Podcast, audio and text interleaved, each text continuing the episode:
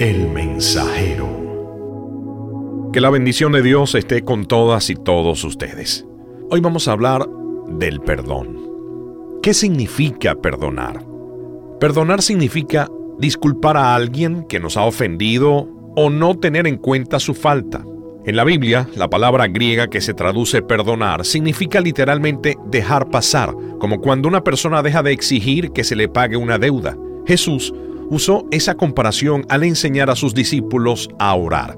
Perdónanos nuestros pecados porque nosotros mismos también perdonamos a todo el que nos debe. De igual manera, en la parábola del esclavo que no mostró misericordia, Jesús explicó que el perdón es como la cancelación de una deuda. Esto está en Mateo 18, versículos 23 al 35.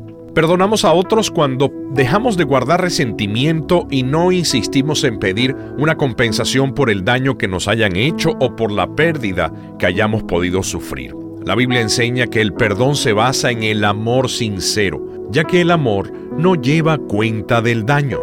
Perdonar no significa actuar como si la persona no hubiera cometido la ofensa.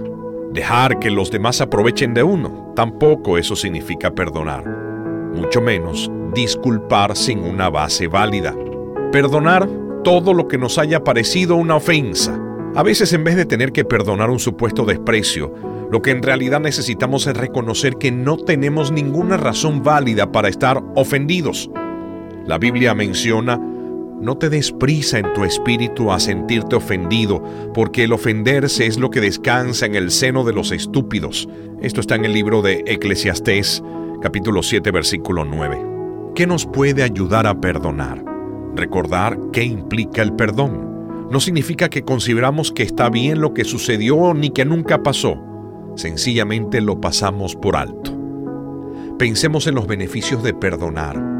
Dejar de sentirnos enojados o de guardar rencor nos ayudará a estar más calmados, mejorará nuestra salud y nos permitirá ser más felices.